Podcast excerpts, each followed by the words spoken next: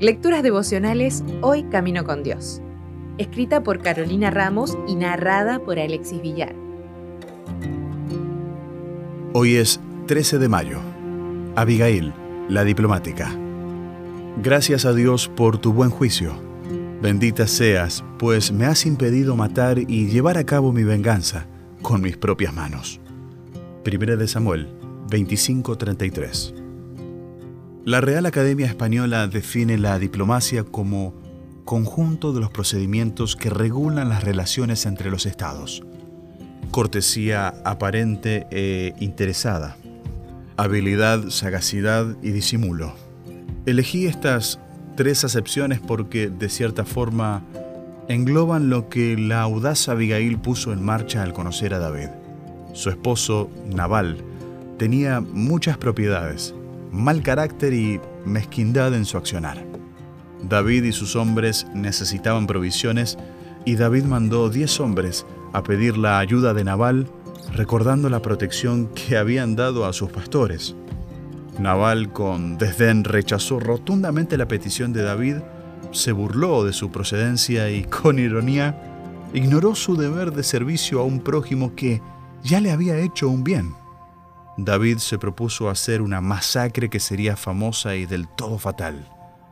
Pero a oídos de Abigail llegó la noticia, y ella con sabiduría trazó rápidamente una estrategia salvadora para ambos bandos. Delante de ella envió una cuantiosa entrega de alimentos para saciar la necesidad del futuro rey, que venía despotricando su suerte y vociferando su venganza. Luego se presentó ante él, se inclinó hasta el suelo, se adjudicó la culpa de lo sucedido, explicó la perversidad y mal genio de su marido, intercedió por su vida, ofreció su regalo, solicitó perdón y deseó a David una dinastía duradera y una larga vida, llena de las promesas cumplidas del Señor. Hizo entrar en razón al enfurecido hombre y le mostró que su historial quedaría manchado con esa acción innecesaria que se proponía.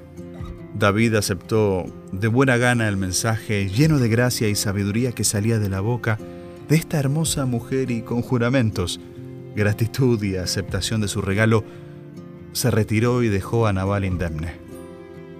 De Abigail se nos dice en el libro Patriarcas y Profetas, estas palabras solo podían brotar de los labios de una persona que participaba de la sabiduría de lo alto. La piedad de Abigail, como la fragancia de una flor, se expresaba inconscientemente en su semblante, sus palabras y sus acciones. El espíritu del Hijo de Dios estaba morando en su alma. Su palabra, sazonada de gracia y henchida de bondad y de paz, derramaba una influencia celestial. ¿Qué desastres evitaremos hoy con nuestras palabras de paz?